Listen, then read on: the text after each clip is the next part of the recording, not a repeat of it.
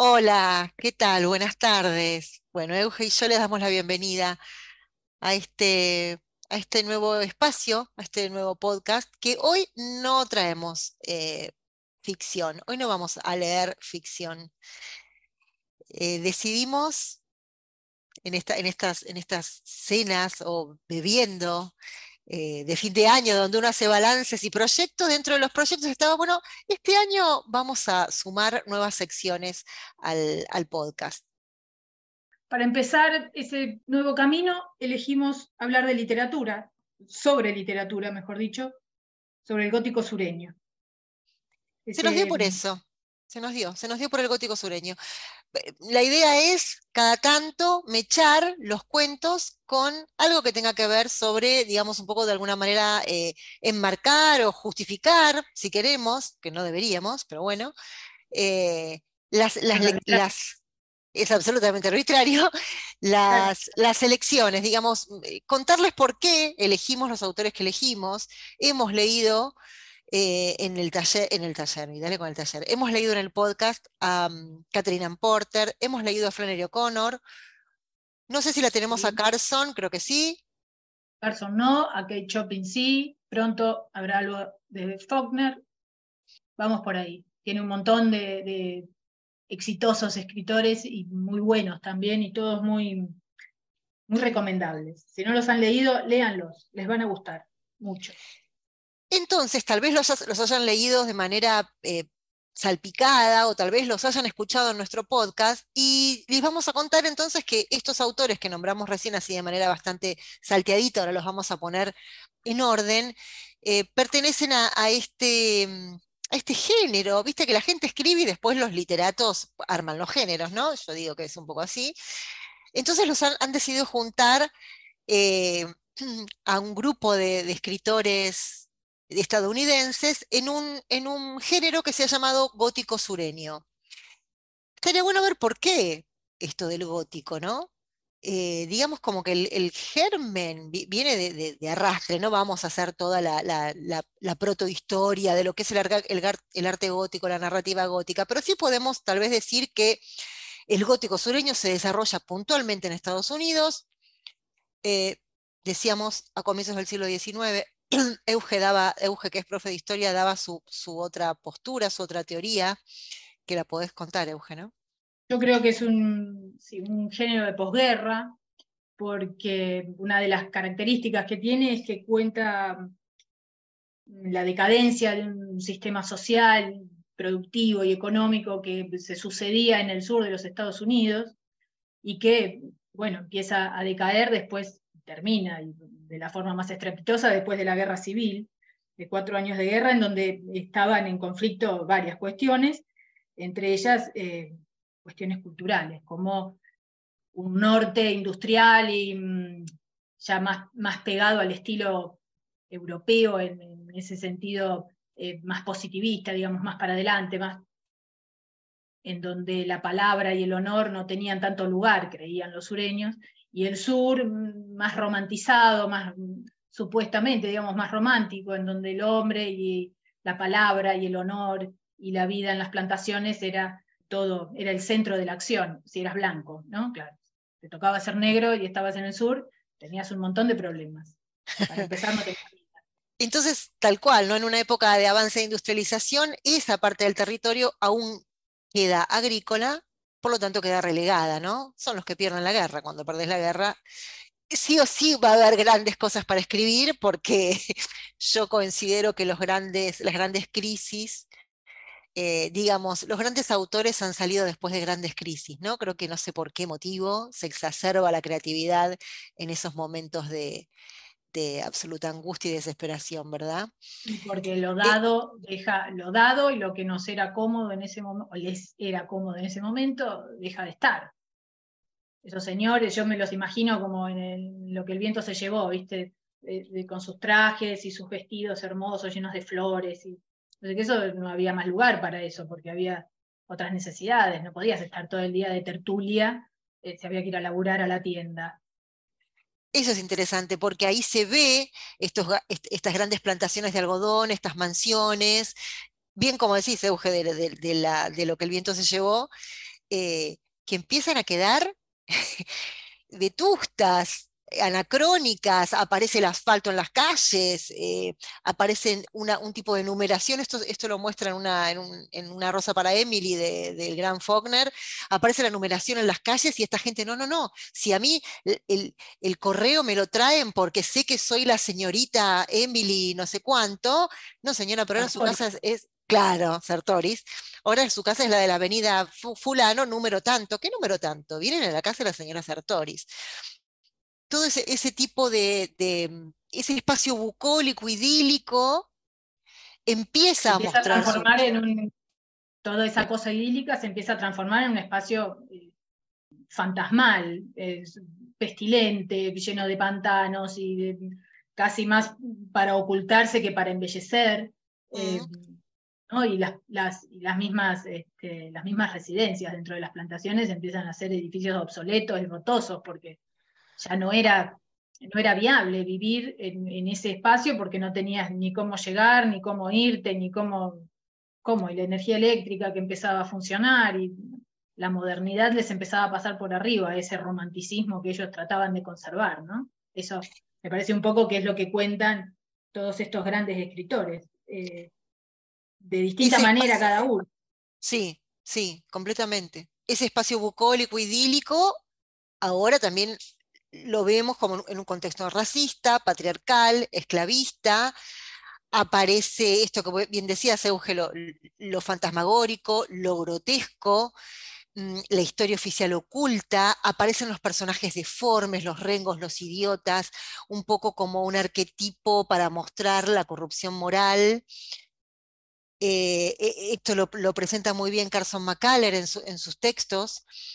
Eh, entonces es algo bien interesante que no pasa en la mente, no pasa en la fantasía, pasa en la realidad. Lo sobrenatural, lo gótico, es lo real, señores, dicen estos exponentes. Acá, lo que puede ser una fantasía sobrenatural y fantasmagórica sucede sucede. Acá hay pecados reprimidos, acá hay esclavitud, hay lucha de clases, eh, hay ruinas, hay ciénagas, hay bosques frondosos donde se, alojan seres eh, execrables. Exacto, eso quería decir. Y allí aparece, allí aparece el, el melodrama instaurado un poco por Faulkner, que yo creo que el fundador, no nos vamos a meter ahí, pero el fundador ha sido antes, antes Edgar Allan Poe, ¿no, Euge? ¿Qué decís de eso? Y del, gótico sí, claro, pero él escribía desde otro lugar, me parece. Sí. Eh, más relacionado con el gótico industrial, si querés, porque escribía del norte, era...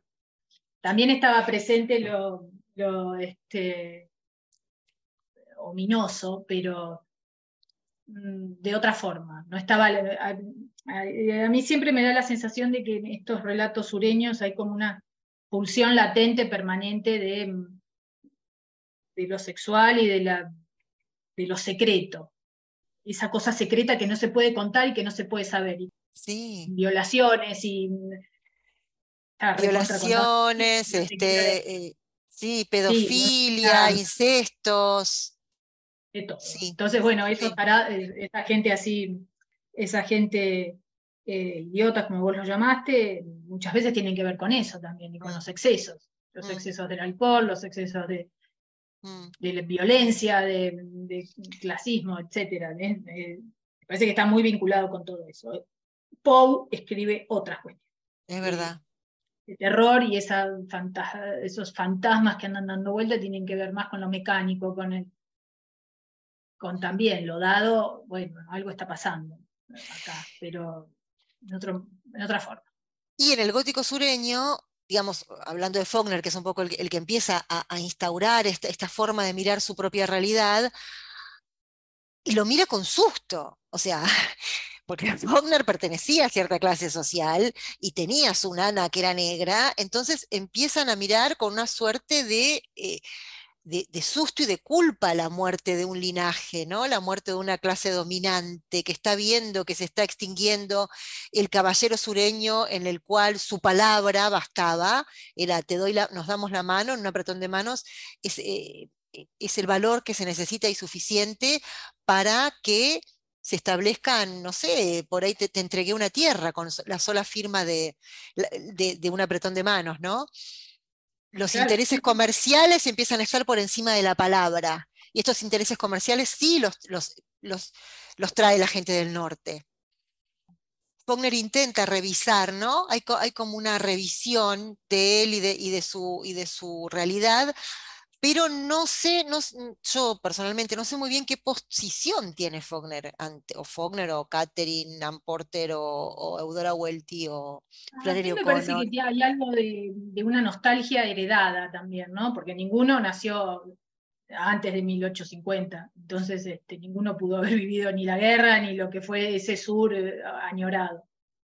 Pero mm, un poco como que no se bancan eso, ese presente. Entonces, bueno, recurramos a ese a ese pasado mitológico en donde esos señores de traje blanco y, señoras de vestido vaporoso iban y venían y paseaban por, calles de, no sé, de mejorado serían, porque no tenían asfalto, pero... Sí, la, de la grava, ¿no? La grava. Eh, un ejército de esclavos después le iban a blanquear los vestidos a, fuerza de, de latigazo. Esa, esa decadencia ese pasado fragmentado, como bien decís, Euge, yo creo que, yo creo no, lo dice también eh, gente que, ha estudiado mucho más que yo, eh, e, ese, ese, mirar ese pasado, esa decadencia fragmentada, será tal vez uno de los, de los, este, de los gérmenes, de lo germinal, no gérmenes, ¿no? De, lo germinal, que hace que Faulkner eh, ingrese a, la, ingrese a la escritura de esta manera también, ¿no? Y acá nos ponemos un poco más, eh, eh, vamos un poco más a lo literario. Digamos que él ilustra la decadencia con estas imágenes grotescas a través de una narración desarticulada que va lentamente avanzando sobre un pasado fragmentado.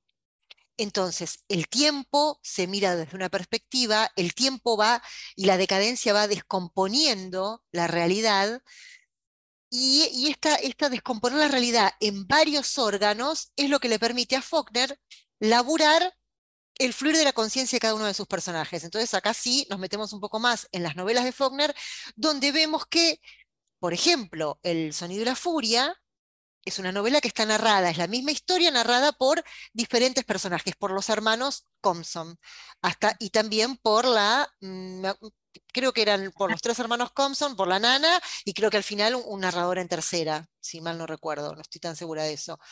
Lo que quiero decir es que vemos el fluir de la conciencia, vemos la perspectiva eh, absolutamente fragmentada, eh, en, un, en, un, personaje, en otro y en otro, que son bien distintos, bien distintos. Incluso se mete en una, en una conciencia alterada, como la, la, la, que es la de uno de los hermanos Compson, que es el que va a terminar suicidándose, en otra conciencia que tiene una percepción especial porque es lo que en esa época se consideraba un idiota, el otro de los personajes, la mujer, que para Faulkner debía estar considerada eh, también como en, un, en, un, espectro, ¿no? Y no en lo que era la generalidad de lo que podrían esa gente llamar en su momento normal.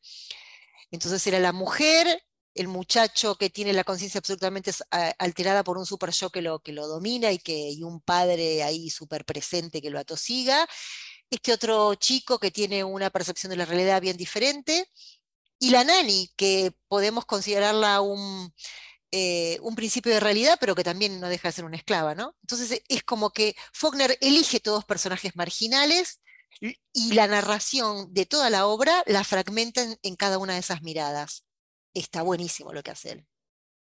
Sí, que solo él lo pudo hacer, porque hay que leerlo con atención y con ganas. Con ganas, con atención, con eso, con unos tiempos que tal vez ahora no estamos tan acostumbrados, ¿no? Porque te, te, requiere una, una, una, me siento en la, me siento en el, en la banqueta, me siento en el sillón y le dedico un rato me hago un mate, me hago un café, me hago lo que sea y le estoy un rato y, si, tal vez hasta tengo que, ir a algún tipo de, bibliografía que me explique un toque, que me marque un toque, porque como van a hablar estas personas todo el tiempo mezcladas, sobre todo cuando habla el chico que tiene esta forma de percibir el mundo tan, de una manera tan particular, no tiene un relato mm, fluido y ordenado. Entonces te agarras un pedo para 14 y, y realmente requiere una atención, pero que no salís indemne de su, de su lectura, no salís igual. Hoy en día hay escritores que escriben, digo, las primas de Venturini, también labura, si querés, con una voz así, mm, fuera de lo, de, lo que es un, discurso ordenado. Eh, si querés, em, claro, la, del personaje de las primas. Si querés, eh, Agota Christoph también labura con un personaje fragmentado en Klaus y Lucas, ¿no? hay después ejemplos, pero es como que son mucho más claros. Faulkner te, mete en un mundo absolutamente nebuloso. Eh, tal vez puede ser por la época en que lo que escribió, en, que lo escribió, estos otros textos que estamos hablando son mucho más de ahora, ¿no? Pero te mete en un mundo absolutamente nebuloso, te, te, tira de, cabeza al pantano. ¿Cómo, Todo el tiempo hay algo sórdido, siempre son ambientes como sórdidos, aunque sea la casa. Todas las escenas que cuenta en, eh, la novela y, ocurren en la cocina, siempre hay algo que, algo está por pasar. Y si no pasa es porque, bueno, pasa en la puerta, o afuera o al costado, pero eh, siempre está ahí, latente, la sordidez, la violencia, la, está presente todo el tiempo y así se debe haber sentido él también en un espacio. Mm, mm. el sufrimiento, la frustración. A lo que, supongo yo, ¿no? Sería adverso a, su, a sus formas o a lo que había heredado, qué sé yo. No sé, ¿era sureño para todo esto? Sí. Era sureño William Faulkner. Interesante que lo descubrió casi, bueno, lo tradujo Borges y, y me parece que, esto voy a decir es, es, es, absolutamente personal, pero creo que hasta Borges lo descubrió antes que los propios yanquis, digamos. Eh, digamos, vio, vio, la genialidad antes de, que lo, antes de que le dieran los premios. Borges lo vio mucho antes, la, genialidad de, de, Faulkner, ¿no? Esto sí, si alguien escuchándolo y nos lo puede rebatir o, aseverar, estaría buenísimo también. Entonces Faulkner ha tenido como unas, digamos, después el, el, canon ha puesto a Faulkner junto con sus, con sus princesas, ¿no? Como unas hijas tiene como unas hijas, tiene unas hijas literarias. Podemos nombrarlas así como, como las nombra el canon, que son Flannery O'Connor, Catherine Ann Porter, Eudora Welty y Carson McCuller. Todas, cada una de ellas, se aplican al gótico sureño, pero tienen individualidades muy marcadas. Creo que la más diferente es eh, la señora O'Connor. Y es como, para mí es la mejor. ¿Para vos es la mejor? Porque bueno y breve, dos veces bueno. ¿no? Debutó joven, triunfó joven y se murió joven. Y, escribió cuentos. Y también ¿Eh? son breves. Y escribió cuentos, no escribió novelas. Y escribió cuentos. Eh, y también hizo como una cosa, ahí yo de literatura, perdón, como una cosa de estilo, ¿no? Le fue, lo fue despojando todavía más de, de algunas cuestiones que heredó seguramente de Faulkner y terminó escribiendo, no sé, la gente buena del campo es la, que... Sí, la gente buena del campo. No, la gente buena del, gente buena del campo es la que le roban la pata de palo. La pata de palo, ese es buenísimo. Y es tremendo, y es así, vos lo vas leyendo y es como, te van haciendo así como una cosita con algodones y de golpe le afana la pata de palo y se va corriendo. El otro la deja tirada ahí, pobre mujer. Mm, mm. Este, la gente buena del campo es espectacular. por, Faulkner y tendría 150 páginas por lo menos. Claro, claro, claro. Entonces ella lo que logra es acotar con unas con oraciones simples, de una forma muy, muy amigable también y muy como con simpleza, bueno, somos esto, ¿no? Me da esa sensación. Bueno, bueno, un poco me parece que eso que decís, somos esto, tal cual, porque Flannery lo que hace y, en lo, que hace mucho hincapié es que se escribamos como hablamos, ¿no? Eh, ella, ella es la que más hace hincapié, ustedes cuando uno lee la literatura traducida de Flannery, es re incómoda de leer porque es muy difícil traducir el sureño al español, en el caso nuestro, que es lo que leemos, ¿no? Entonces queda como medio grotesco, caricaturesco, pero ella escribía en, sureño y hacía mucho hincapié en que se use la lengua sureña. No escribamos como los del norte, señores, escribamos como hablamos nosotros, porque acá, decía ella, lo que los del norte imaginan, acá pasa. Acá la gente sí se muere, acá la gente sí se viola, acá los pibes sí se mueren ahogados, acá, acá pasan las cosas tremendas, acá no la tenemos que inventar. Hablamos... un poco la factura que le, que le, pasaban, a, voy a hacer una digresión acá, la factura que le pasaban a Capote, ¿no? Porque él empieza, él es sureño también, empieza escribiendo como sureño y después como que se olvida. Allá cuando se hace un, un neoyorquino este, así mm. circunspecto, se olvida de todo eso. Aunque hay algo, hay algo de todo eso en, la sangre fría. Pero se lo facturaban bastante. Es cierto. Eh, las chicas se lo facturaban y las chicas defendían esto, Flannery lo defendía y Flannery lo que tenía también bastante marcado, que es muy loco cuando la lees, que ella tiene su moral, es una mujer que es católica, por lo tanto, y típica del sur de Estados Unidos. Ella es católica y, y escribe como católica y baja la línea como católica y ella lo dice exprofeso, hay muchas cartas, porque ya saben que ella estuvo mucho tiempo, hasta su muerte, eh, en la granja con su madre porque tenía el lupus, que en ese momento era una enfermedad mortal, de hecho muere a los 39 años. Em, entonces no podía moverse mucho y era muy, así, era muy asiduo la, la, correspondencia. Ella eh, tenía, era muy, muy prolífera en cuanto a su correspondencia. Le, escribían escritores, le escribían eh, lectores y ella era muy, se expresaba mucho a través de las cartas. Y, ahí ella lo dice clarito, yo escribo enseñando lo que es el bien y el mal. A esta gente, yo escribo para la gente que no cree en Dios. Es fabuloso, porque después de saber esto, leerla y ver cómo se mete en la, mirada de los asesinos, decís, pero para loca, ¿vos estás en el infierno o en el cielo?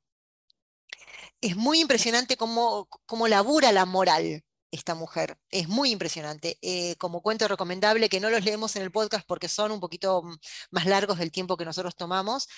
Eh, sí es, es, la buena gente de campo, es un hombre bueno, es difícil de encontrar. Fabulosa, fabuloso. La gran enemiga de, ella era la enemiga, ¿para cuáles eran las chicas que se peleaban, Eugenio? Ella con Carson, ella, Flannery y Carson. Se odiaban, se odiaban. Carson le dijo, vos me Le hicieron una entrevista para un diario y dijo, vos, Flannery, me hace plagio. ¿Así le dijo Carson?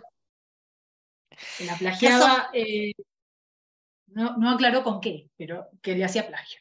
Yo no siento el plagio, pero bueno, hay que ver las, sensibilidades de estas chicas. Yo no la, he leído a Carson y no la encuentro ni cerca de Flannery. Carson McCullers, es una escritora, eh, también del, un exponente del gótico sureño.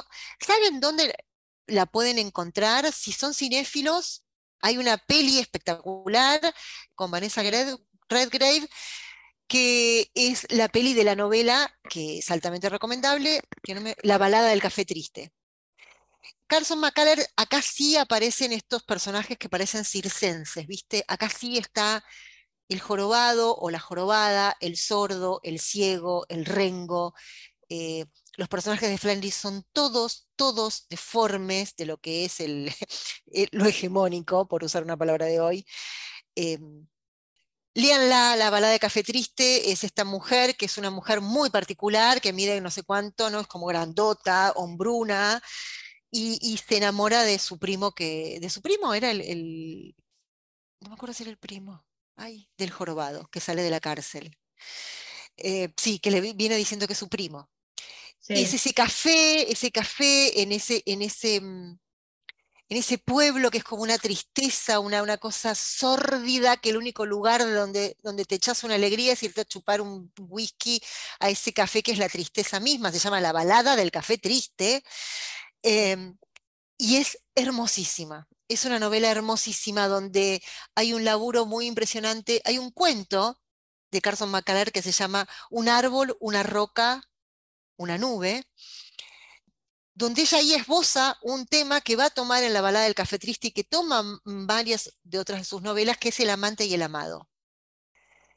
Que un poco tiene, va en sintonía con la vida de ella, con su pareja, ¿no? el amante ahí vuelca mucho de su vida personal, que se casó con un señor que era eh, homosexual también, entonces era...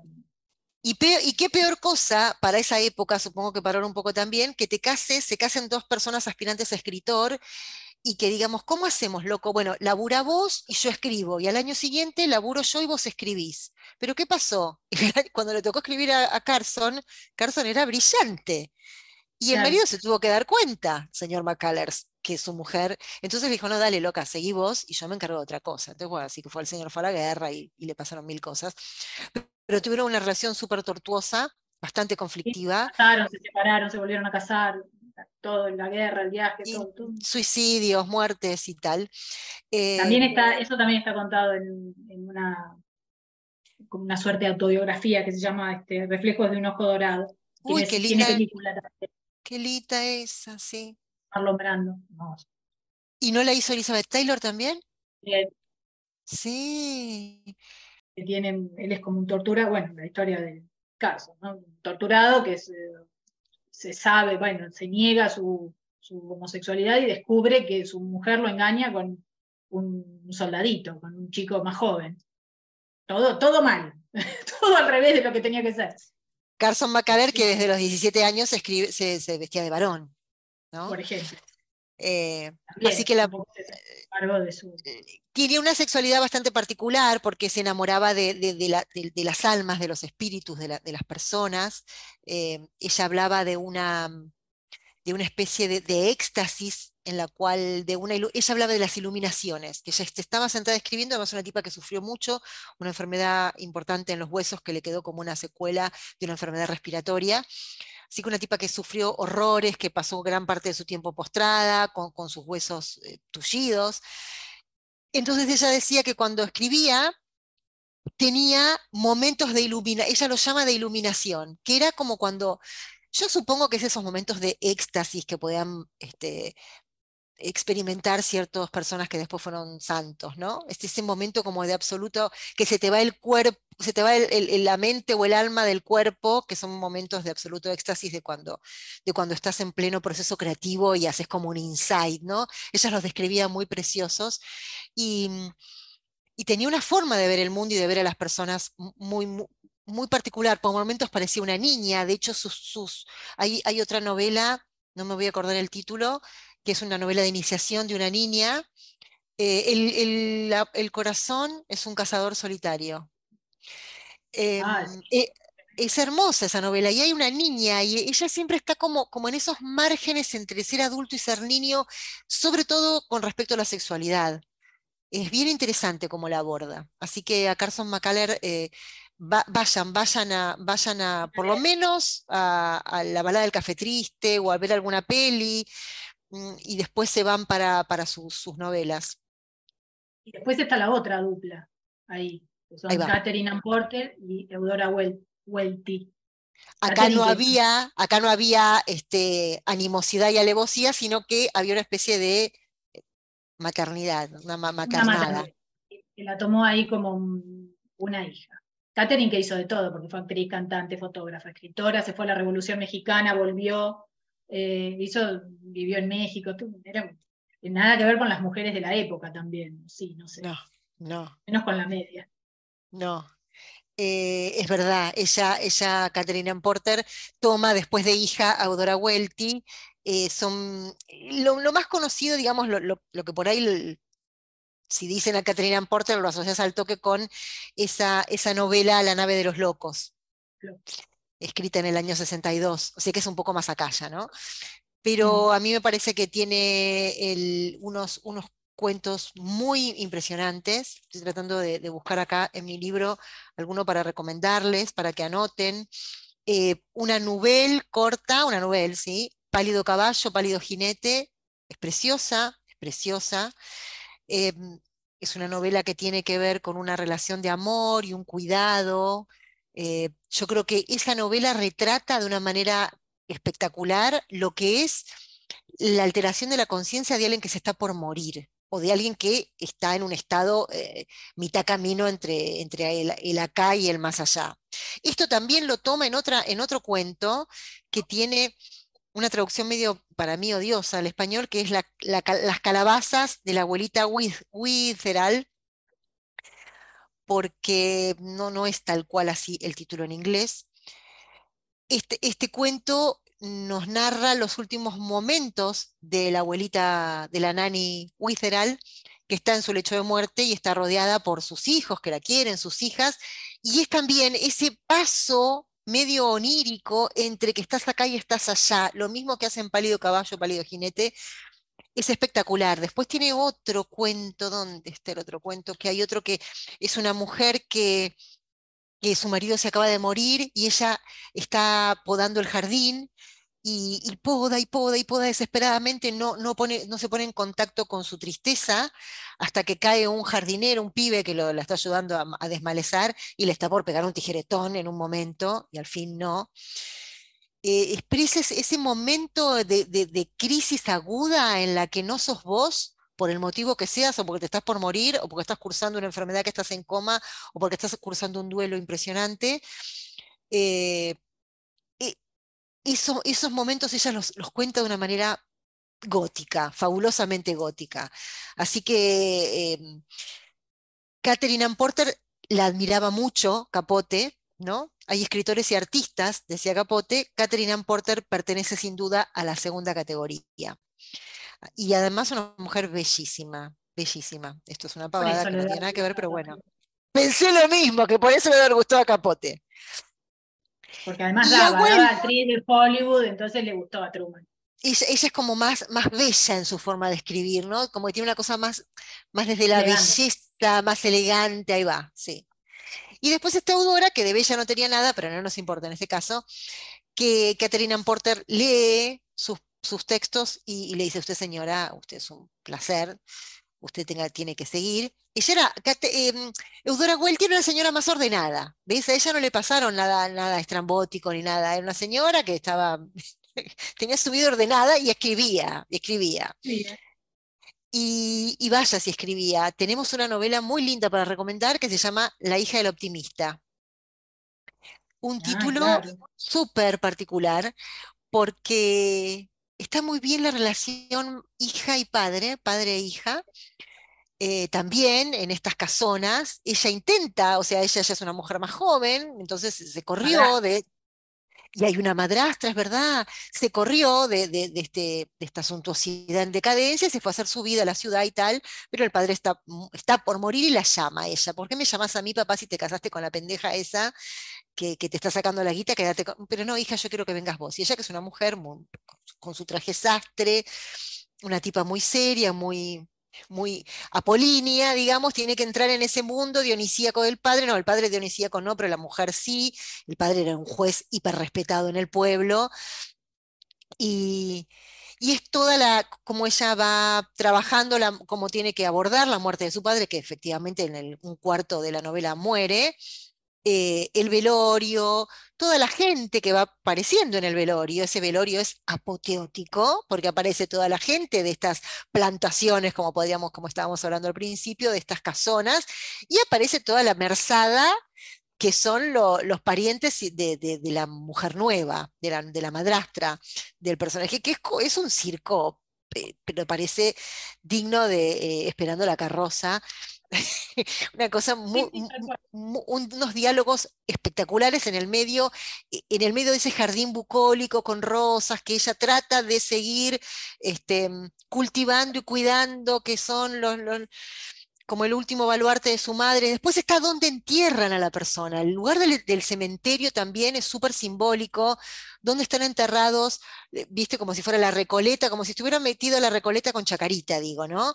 como si estuviera mezclado, como si al, al, a la suntuosidad aristocrática de la Recoleta le agregaras al lado un cacho de, le anexaras un parque donde ahí van más a pelo los, muertos. La verdad que todo lo que tiene que ver con el, con el velorio y el entierro, todo lo que tiene que ver con, la, con lo sacro de despedir a un familiar, está bien marcada las dos posiciones de estas dos clases sociales que conviven eh, fortuitamente en, este espacio que Welty eh, pinta de manera fabulosa.